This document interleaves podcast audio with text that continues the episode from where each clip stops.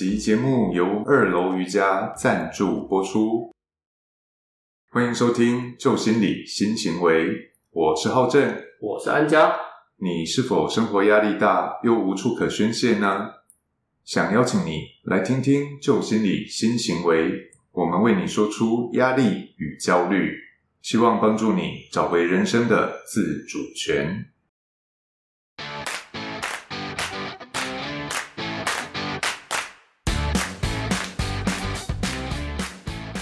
今天节目哦，特别呼应我们经常在推广的这个脑身心的三者平衡哦。所以因为这一次啊，我们邀请到了瑜伽的达人刘乃瑜。乃瑜哦，他可厉害了，他目前的工作啊是由他个人兴趣来最早开始起步的。那为了不断进修呢，他还特地去取得这个美国瑜伽联盟老师跟颂钵旧景灵气师的这个执照。而且呢，在更早之前，他还主动跟朋友组成了这个读书会。也因此而建立了“奶鱼笔记”跟 “NY 阅读心得练习”这两个粉丝页哦，真的很厉害，完全是多角经营哦。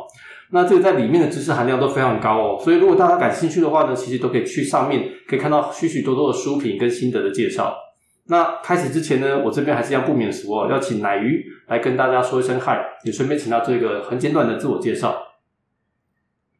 嗨，大家好，很开心有这个机会跟大家分享瑜伽。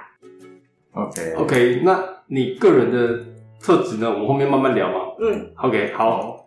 那我比较好奇的是，乃云当初是怎么样进入到瑜伽产业，而且想要自己来创业当瑜伽达人来教导大家的？你的初心跟初衷大概是什么？可以跟我们的伙伴们分享一下。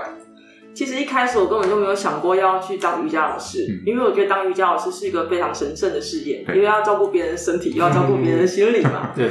可是我会接触瑜伽很单纯，只是因为我一开始只是想学跳舞，然后小时候没有圆梦的机会，我是大学毕业后才去学跳舞。对。然后那时候筋骨都非常的紧，然后好羡慕别人为什么可以筋开腰软那么的美，会旋转。然后，所以我真的就去。去学报名学瑜伽，早期一二十年的瑜伽都是拉筋的瑜伽。那那时候所学的跳舞是哪一种类型？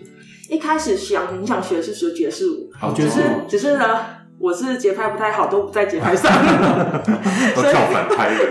所以后来学的是肚皮舞。OK OK，对，只是后来是因为去真的去学之后，那时候不会选老师，所以变成是瑜伽拉伤，因为他们都是比较蛮力的去让你做拉筋，所以我就觉得这个瑜伽可能不适合我。然后后来是因为我又学钢管舞，又进阶到另外一个舞蹈的练好奇的领域的时候，看到哎奇怪，同学们筋开腰软，力气又大，因为我觉得他是做什么的，怎么没办法练习那么的好？他要跟我说他学瑜伽，然后他选我想先哦，就瑜伽，我心里就觉得不是这是柔软度的东西吗？要给我背哈，然后后来同学传了一个瑜伽影片给我看，那个瑜伽影片是一个女老师做手倒立、穿穿跳跟平衡，然后我发现瑜伽怎么那么有利于美的时候，我发现原来这十几年的瑜伽产业转变的非常的巨大，有非常非常多很好的国外老师来教授，有很多人去国外取经学习，所以我重新踏入这个地方。其实一开始也不是那么顺利，因为个性是属于那种比较勉强去练习的人，然后也生活也比较紧绷，也很爱紧张，所以所以后来也在练习的过程中一直受伤。嗯，只是只是那时候可能是年纪比较大，开始感受到生活的压力，有时候会偶尔受伤。可是我心里想，如果练习完是很平静的，然后就去读书，就是看房间所有瑜伽的书，然后发现。瑜伽不是只有体位法，它还有很多瑜伽哲学。第一点就是不伤害，它第一点建议不伤害。那我可是为什么我身体一直受到伤害？是太过自我勉强。呃，我后来发现一个是个性自我勉强，然后遇到一个会勉强的老师，然后两者相交不是一个人原因而已。然后我后来发现，才开始去学很多工作坊，有关解剖的、骨盆的，然后甚至去报名瑜伽师资，因为我认为瑜伽不是只是运动而已，所以我才开始去。好奇，才发现这个领域非常非常的广，然后会去学瑜伽师资，其实也没有想教学，嗯，是因为我感谢我的那个贵人老师们，非常鼓励我去做教学这件事情。不然的话，我心里想说，因为瑜伽产业其实坊间可能路上走到那个招牌砸下来都找到一个瑜伽老师，三个就会有一个，三个里面就有一个人是有瑜伽证照的老师，但是是初阶的。我觉得瑜伽不是用体位法来界定初阶或高阶，只是证照有它的制度跟联盟，有美国的，有印度的，有台湾的，有很多证照的联盟跟入门，而有的是自己办的。所以，我们乃鱼自己取得的是美国证照，美国的证照的。然后，所以那时候开始进修的老师跟我说。教学是最快进步的方法。嗯，然后其实我还是怕怕的。对，只是因为那时候老师要出国，他给我们教直接教课的机会。嗯，因为要当一个瑜伽老师，最困难的是在于有没有人给你这个教学的舞台。嗯嗯嗯。然后我没想到竟然有人给我这个机会，然后明明我第一次教就教哭了，可是田老师给我这个机会，我觉得感谢老师，所以我自己想挑战我自己，所以我就接看看。然后没想到。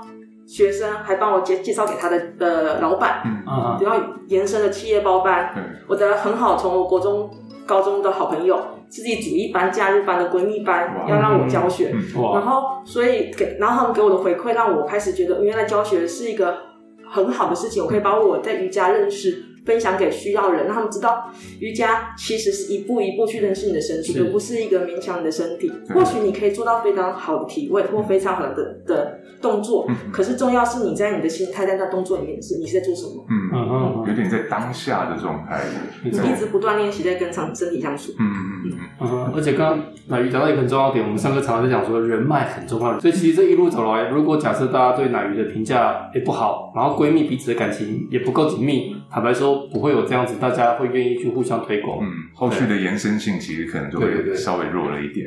嗯，所以刚刚南宇刚刚提到这这一件，就是在教学的过程当中，可以再把自己在学习瑜伽的部分再强化。其实这个有点像是我们在上课都会分享到一个概念，叫做费曼学习法。嗯，它就是最快学习的一种方法。它是来自于诺贝尔物理奖得主理查德费尔曼，他创造的一个学习方式哦，它就是有四个步骤。第一个就是选择，选择你要学习的目标是什么，然后接着来讲话。第二个，试着去教学，教他人，嗯，包含一些理论啊、思维啊、方法、技能，都试着去讲给一些不认识、不懂这一套的人听。如果对方可以听得懂的话，那表示东西你已经内化了，你就不用再去深化去学习。那如果第二步骤来讲话，你发现对方你在讲，对方不能理解，或者是自己讲到一半会卡住的。这表示就是你学习的 gap，你的学习的瓶颈就出现了，所以就要到第三个步骤，重新针对卡住的这个地方再去进修跟学习。那第四个步骤来讲的话，要试着再把所有学到的这个东西再做简化，越容易就越方便，让人家可以快速理解，表示这东西你掌握的程度就会越高。所以相信奶鱼也是都是把所学的瑜伽解剖啊这这些专业知识，其实都应用在。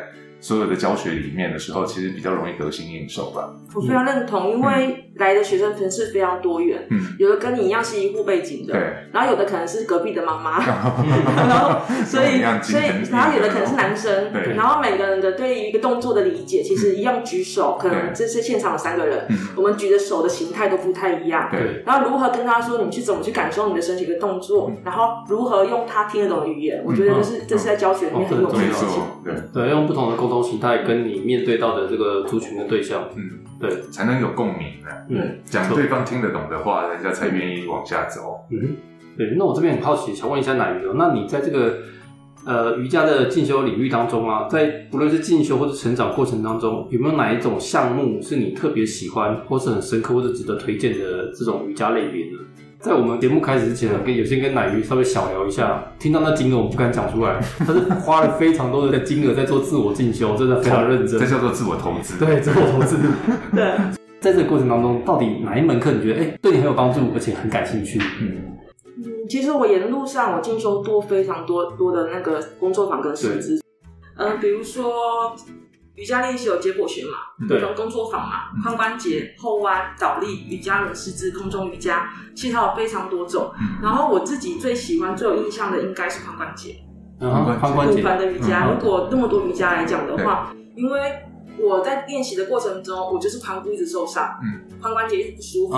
然后我就觉得，为什么我边都可以做那动作，我都没有办法？直到我上了非常多的髋关节师资之后，才发现原来我先天的构造就比别人还要窄。嗯，我的髋关节构造就比别人窄，所以我没办法把自己放到那个动作里面去做那个教科书上面的标准。哦，然后反而是我要去找到自己的空间，去找角度，去转化，我是有进步的可能。对，但是我如果我强迫他的话，我就变成会腰受伤啊，我的膝盖会代偿啊，我脚踝会有问题啊，都是因为我想要。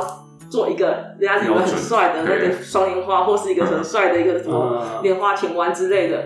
可是我后来其实发现，真的是好的髋关节，也认识到你真最重要的骨盆。嗯我觉得骨盆可能男生女生其实都有，可是女生在对骨盆的那个每个阶阶段的影响，其实对身体是非常非常大的。所以有很多时候产后一直十几年回不来，忧郁很久，或者身体酸痛很久，很多的时候都是骨盆。所以我觉得这东西很有趣。可是可能外面。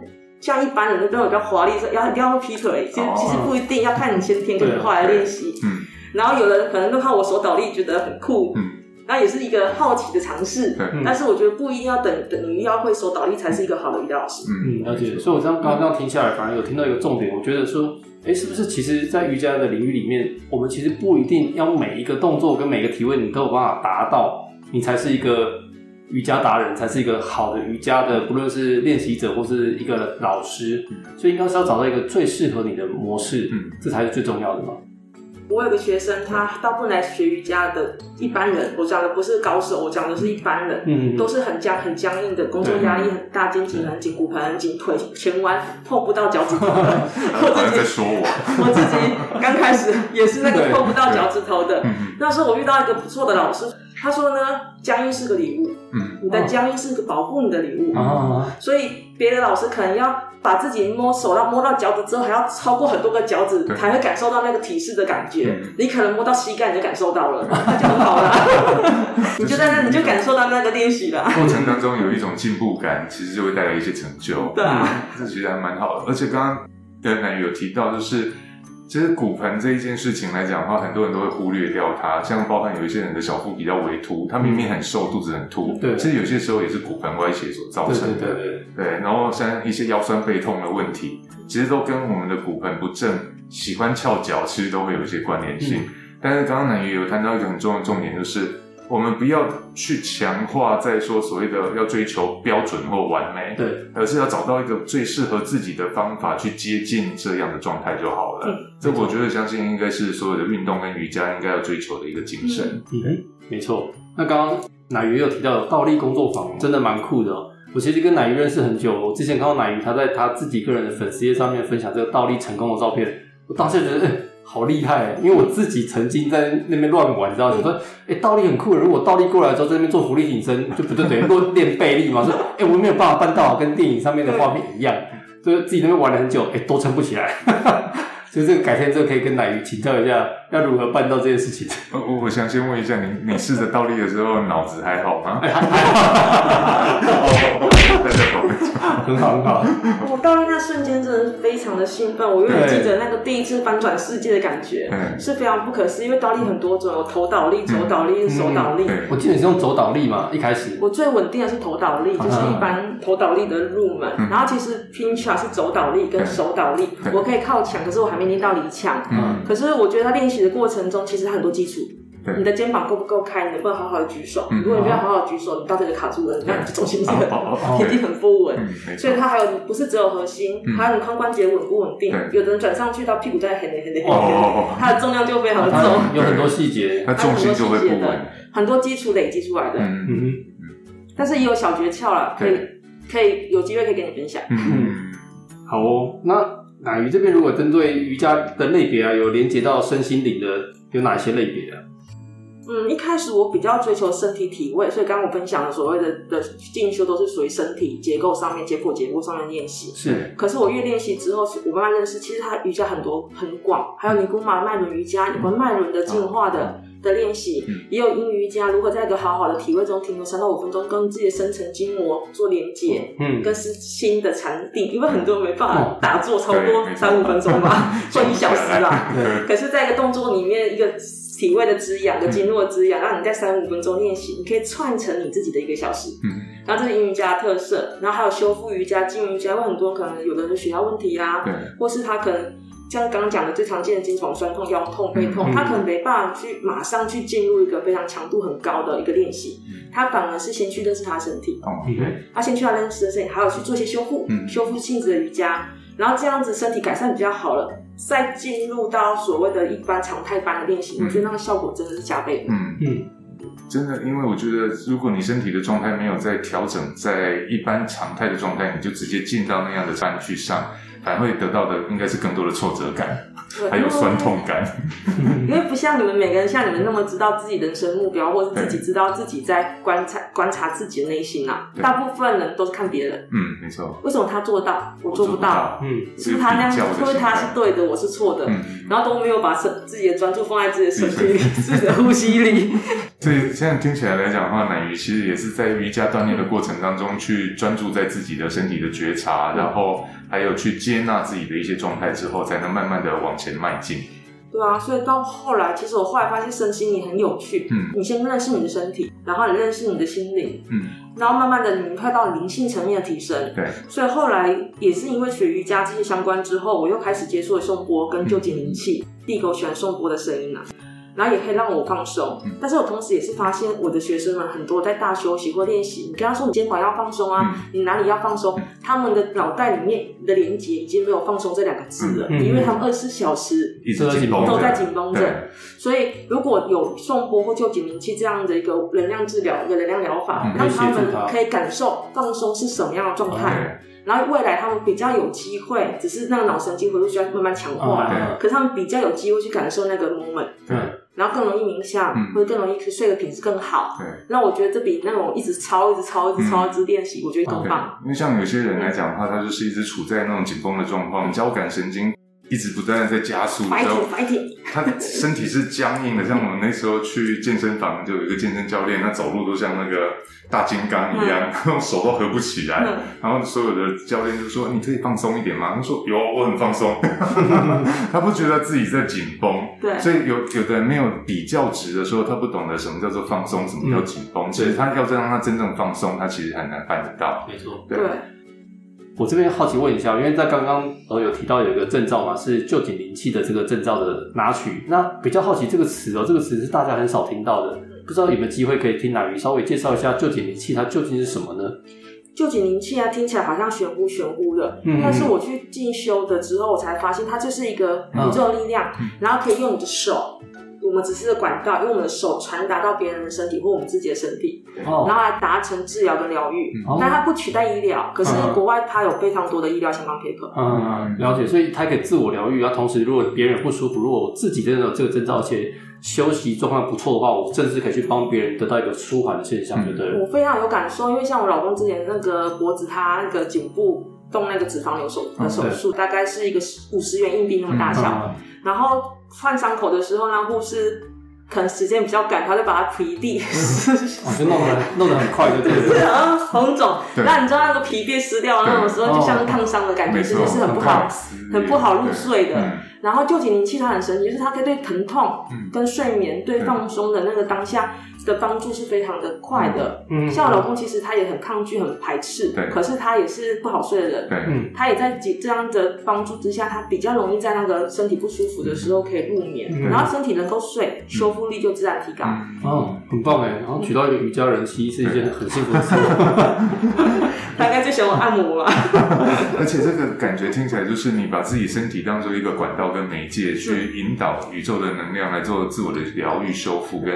对他人的疗愈修复的概念是这样子吗？呃，是这样，而且他我没想过能量可以那么的鲜明，因为我本来怕怕的原因是因为我觉得能量疗法听起来很抽象，对。可是真的去接触之后，它对我的帮助，我发现我真的比较容易放松。嗯，然后处理事情的时候，虽然我个性容易紧张，可是我当下帮自己灵气，帮自己到灵气的状态的时候，我觉得很多事莫名其妙比较变比较顺。嗯。我这个很难形容，我不能说，还在还在努力实对，我觉得我跟浩正还有奶鱼，我们三个人的职业的一个最大共同性就在于说，其实我们当我们要去跟别人分享之前，我们自己一定要先有所体验，有所体会，甚至学会它了之后。融入到我们身体之后，我们才有办法去跟学员或者跟我们身边的亲朋好友做个分享。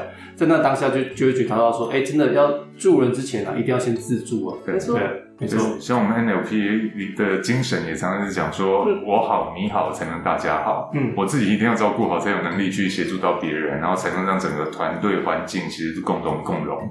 嗯，而且我相信，只要一个人好啊，你收到都会提升。没错，没错，这也是我们上课常在分享的一个很重要的概念。对，因为每个人都像一个磁铁一样啊，你在心好的时候，周遭人都跟你一起带动。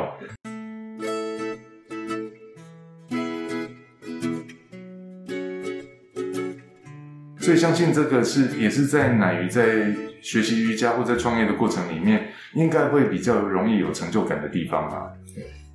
我觉得这个真的意外蛮有成蛮蛮有成就感的，对，因为有趣的东西有时候很难说，因为我本身学习就是我乐趣，所以 一直都在享受我的学习的历程。对，但是我觉得成就感是在于不止看到我的学生的进步，那还有看到我家人，我妈妈也会偶尔过来练习，哦，这很棒，嗯，然后对啊，我蛮感恩的，因为我妈筋骨很紧，把手是往后抓不到脚背的，可能慢慢练习，现在可以抓脚背了，然后筋比较软，对，家人可以放松一点点，对，然后我觉得这是一个非常有成就感的事情。像我学生老公来上课，他本来五十肩状态，他的手只能举到他的肚脐，他是没办法到头顶往上举的。可是他因为这样慢慢的半年的稳定练习，他跟我分享他可以把手举高的时候，我真的是非常非常开心的。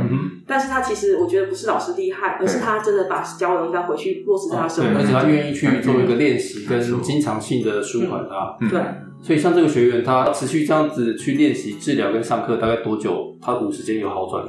后来他是进教室，跟夫妻一起进教室这样学习，大概陆陆续续大概是半年中吧。其实中间我叫他去找物理治疗师，我相信物理治疗师的专业。嗯。然后只是因为他认为说物理治疗师也去，但是他同步回来的练习，他觉得感觉很好。嗯。然后加上结合一些按摩，其实我不是教他怎么拉筋，我是教他怎么去帮他按摩紧绷的地方，做自己按摩机解开，然后他去做一些适度的伸展。对。才会比较不用痛苦，不然痛到是手是没办法做任何变角度变化的。嗯，这个在疫情期间我也很有感。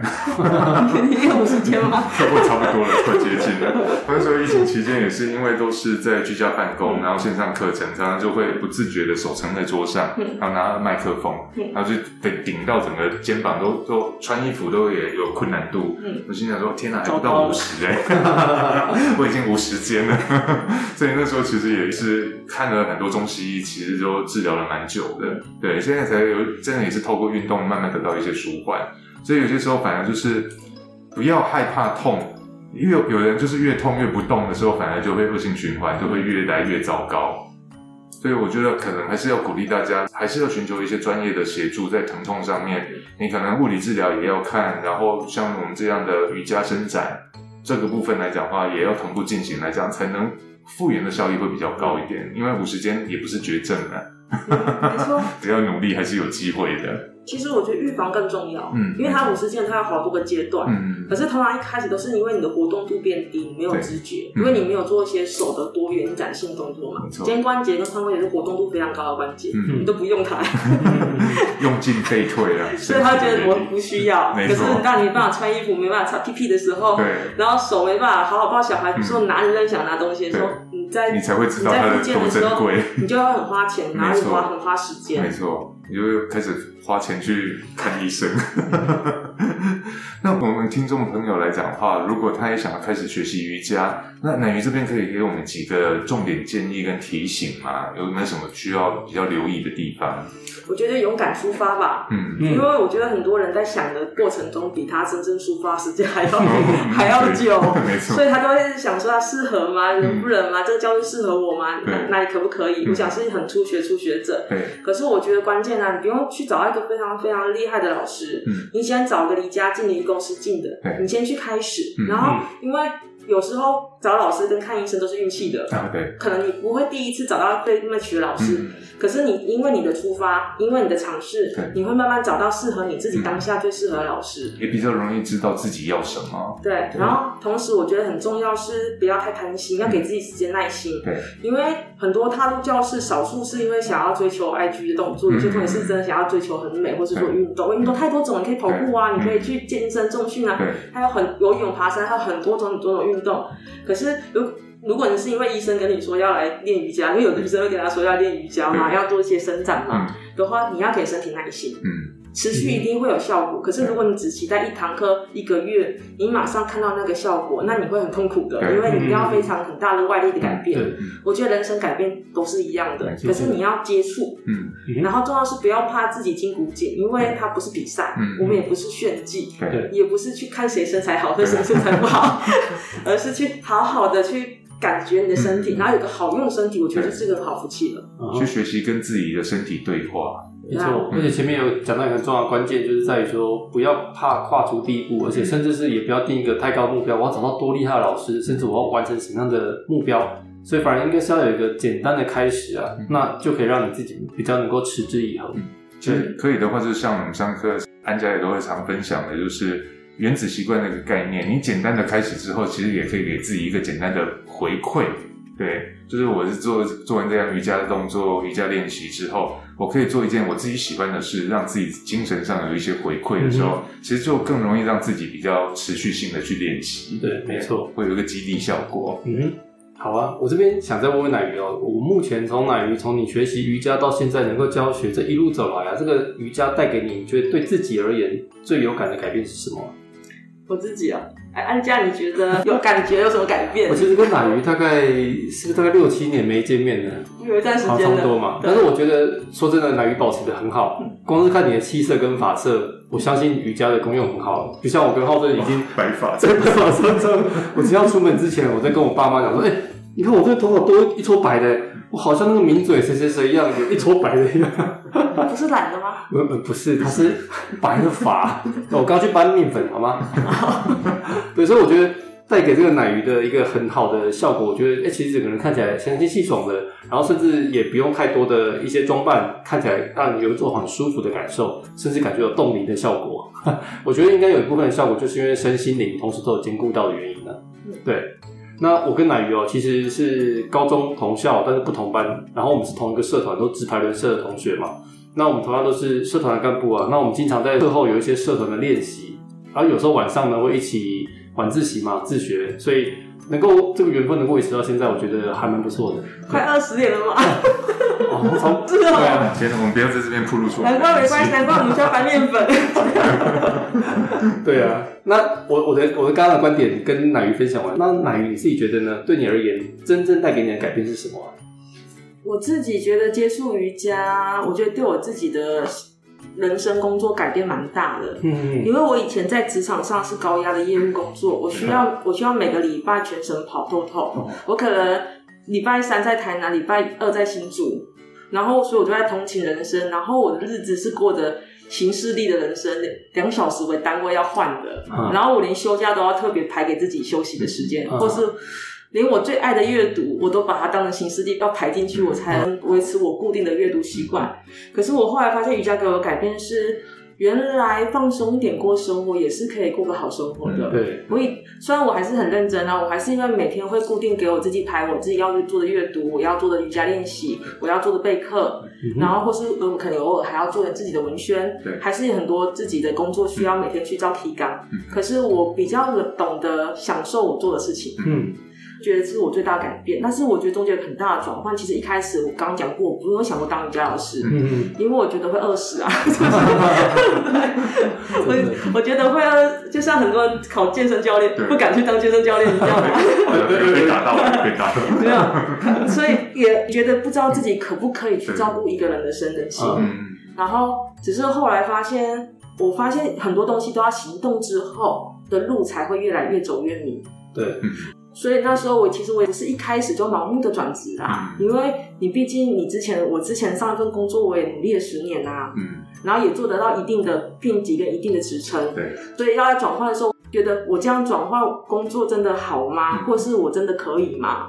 然后会不会人生就崩盘之类的？反正 想很多啦，其实没有那么容易。嗯嗯，可是我觉得从一个小步开始。然后试水温，然后从你可能本来的工作时间可能是一二三四五，就我可能排个礼拜一，我从一个礼拜一的生活开始转变，我开始转换这样的一一周，只要先从一个礼拜这样时间，我自己能不能自律去做管理？嗯，因为以前我没办法自律，对，因为我可能以前想我玩天天冥想，我做不到一个礼拜就就没有了呀。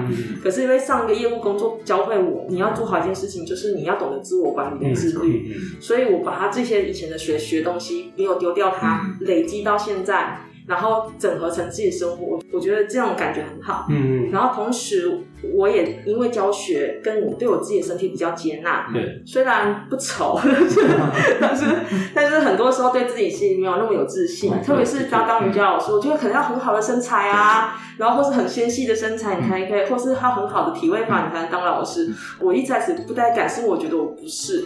可是后来才发现，这也是你的优势。对，因为你我是我就素人嘛，我就是一般。人啊，跟我一样，一般人很多啊。我把我会的东西分享给一般人，那就足够了。而且也因为我教学的过程中，看到每个人先天条件不太一样，我才知道原来每个先天条件都是宝贝啊。嗯，我自己的身体有自己的独特，他的身体有他的独特。然后我去发现，在不同身体中间如何找到优化、优化运动的表现，找到他可能他以前会酸痛的原因，然后怎么去改变他的那个肌肉启动。对。然后我觉得这过程中，哎，其实身体。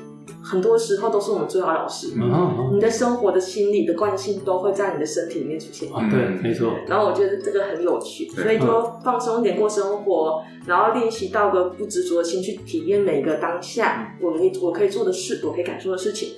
虽然我还是容易紧张，但是我比较容易可以回到这个时候。了解。在刚刚奶鱼分享这段里面，我觉得我个人呢，我抓到两个很棒的重点哦。第一个重点呢，就是奶鱼所提到，每一天都是为了行事力，行事力以外，他还会刻意安排出阅读时间、跟休息的时间、跟放假的时间。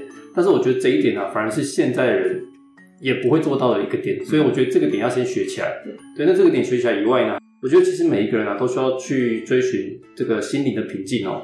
那如果我们没有给自己静心跟醒思的时间的时候呢，我们很容易匆匆忙忙的时间就过了。然后呢，我的精气神一下子就烧光了，就好像是燃烧小宇宙一样，瞬间就烧掉了。对啊，那这根本就是用生命在工作，让自己去接纳自己，专注当下，去舒缓无意识紧张的自己。所以我觉得这是我们每一个人都需要练习的。嗯，没错。其实我再回馈一下刚刚奶鱼跟安家谈到的哦。其实接纳还有回到当下，就活在当下这件事，反而现在人越来越需要刻意练习。对，不是在帮这本书打广告。这是我看过。对，但是这个部分来讲，其实我们在讲说，因为现在人太多的三 C 的刺激啊，外物杂物其实越来越多的时候，其实我们很难专注，很很容易分心，所以要把专注力重新拉回来，在当下的状态去跟身体对话。才能学习，就是不带情绪、不带主观的感受去做自我的批判、攻击，或者是过度的自我防卫。所以要学着如何客观的去面对自己的身心状态，然后去洞察外外部的世界啊，这我的情绪才不会一直受到外界来波动。所以最后接纳来讲的话，其实我们在讲说，就是我现在所面对到的一切事物，我不带批判性的去接纳它，而且要接纳自己的不完美。那这就是所谓的正念呐，因为我们现在也在推导一个叫正念观呼吸，因为唯有接纳自我的不完美，才有勇气超越不足跟自我成长，所以这也是我们在奶鱼的过程里面受到非常大的激励的地方哦。对，那浩正所提到这个正念观呼吸哦，我们会在我们这个第一 P 零八的部分，如果你感兴趣的话呢，可以回听一下我们的上一集一 P 零八，就提到正念观呼吸，我们到底该如何做，有哪一些简单的步骤？嗯，安佳会带着大家来做一个简单的练习跟引导哦。嗯，没错。好，那我们其实啊，我们节目的宗旨哦，是想要呃跟听众们一起来共同研究心理，改变行为哦。而这个正向的起始点啊，当然是可以先从创造新思维开始哦。那也因此哦，这边也是要不免俗，想问问奶鱼哦。那在你的生活经验当中，如果呢你想要把你的生活过得好的话，那在你心中的那个新思维啊，你觉得会是什么呢？其实每个人鼓励自己的话很多，嗯，然后我自己最常用的几句话，其中就是：如果你呵护你的身体，你的心智跟心灵自然会提升。哦，然后如果你满嘴都是讲心灵啊，心灵心灵，可是你完全不照顾你自己可以使用的肉身，然后我觉得其实很多时候很可惜，你已经切断了你最要的当下了，因为你跟身体的连接。对。那但是我自己人生一个很大的改变，其实这个大胆之中行动自有神奇魔力。嗯嗯。我很喜欢这句话，因为我其实以前是一个非常胆小，然后也会想很多的。我刚开始做业务要。跟别人开口可以想半年，怕被拒绝。其实我是那个高敏感又怕拒绝又爱面子，可是又想突破的个性。可是我很感谢，就是我给自己鼓励，我觉得自己懂要给自己打气很重要。对，然后还有阅读跟讲师群的帮忙，有时候也看你吸收的方法是什么。对，只要一点一点一点一点，我发现有时候人生真的可以不一样。嗯，哎，我这边想要再 echo 一下刚刚奶鱼所说那句话，你说。大胆之中自然有神奇魔力嘛，可以祈勉各位跟鼓励我们自己哦。就是有时候是有一些事情啊，就像假设你要练运动、练瑜伽，你不要想那么多，你就去做就对了。你做了之后呢，后面就有各式各样的魔力能够去吸引着你，甚至带着你找到一个好老师，或是一个顺顺的有一个练习的过程跟一些获得。嗯。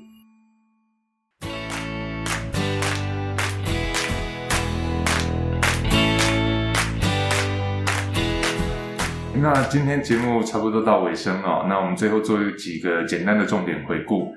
那刚刚奶鱼的分享过程当中，其实让我们了解到，其实教学其实是最快的学习方式。那这一点我们其实也很认同啊，所以我们刚刚也有谈到一些包含费曼学习法的一些步骤，可以应用在生活当中。那第二个步骤来讲的话，第二个重点来讲的话，我们谈到的就是简单的开始。并给自己身体一些耐心，不要想说什么事情都要立竿见影，要强调速效这件事哦。持续的练习都会看见身心的收获哦。嗯，那我们经常也听到一句话，他这么说的，他说：“简单的事情重复做，你就是那个专家；那重复的事情用心做呢，你就可以成为赢家。”而这个正是所谓的“学而优则仕”啊。所以就像奶鱼一样，在学习有所心得跟体悟之后啊，更能成为优秀的瑜伽老师哦。所以，因此，我们今天非常感谢乃鱼来到我们的节目，跟我们分享了许多有趣的瑜伽的学习历程。那也期望今天的节目对瑜伽感兴趣的朋友们有更深一层的了解。当然，也别忘了，如果有需要专业的引导，也可以找我们的乃鱼老师进行一对一的指导哦。而我们呢，都会在我们的节目资讯栏留下乃鱼粉丝页的相关资讯，都可以透过这个链接跟乃鱼进行预约或相关的咨询哦。那未来我们将会持续陪伴着你，分享更多生活的案例与相关的工具，还有技巧，或者是有趣的议题哦。当然也会持续找更多的职人来分享各行各业的从业心得哦。那如果各位听众你有想要听哪个行业的话，诶，或许你也可以在我们许愿池或者留言给我们，我们看到之后也可以找相关的职人来跟我们做个访谈哦。那最后希望我们可以一起研究心理，改变行为，从新思维开始。如果喜欢我们节目呢，欢迎在各收听平台按下订阅、追踪或分享。当然，也请别忘了给予我们五星赞一下，或者是也可以留言告诉我们你喜欢内容和你想分享的故事。假如你想知道我们更多的资讯，相关资讯连接都在节目资讯栏中可以找到。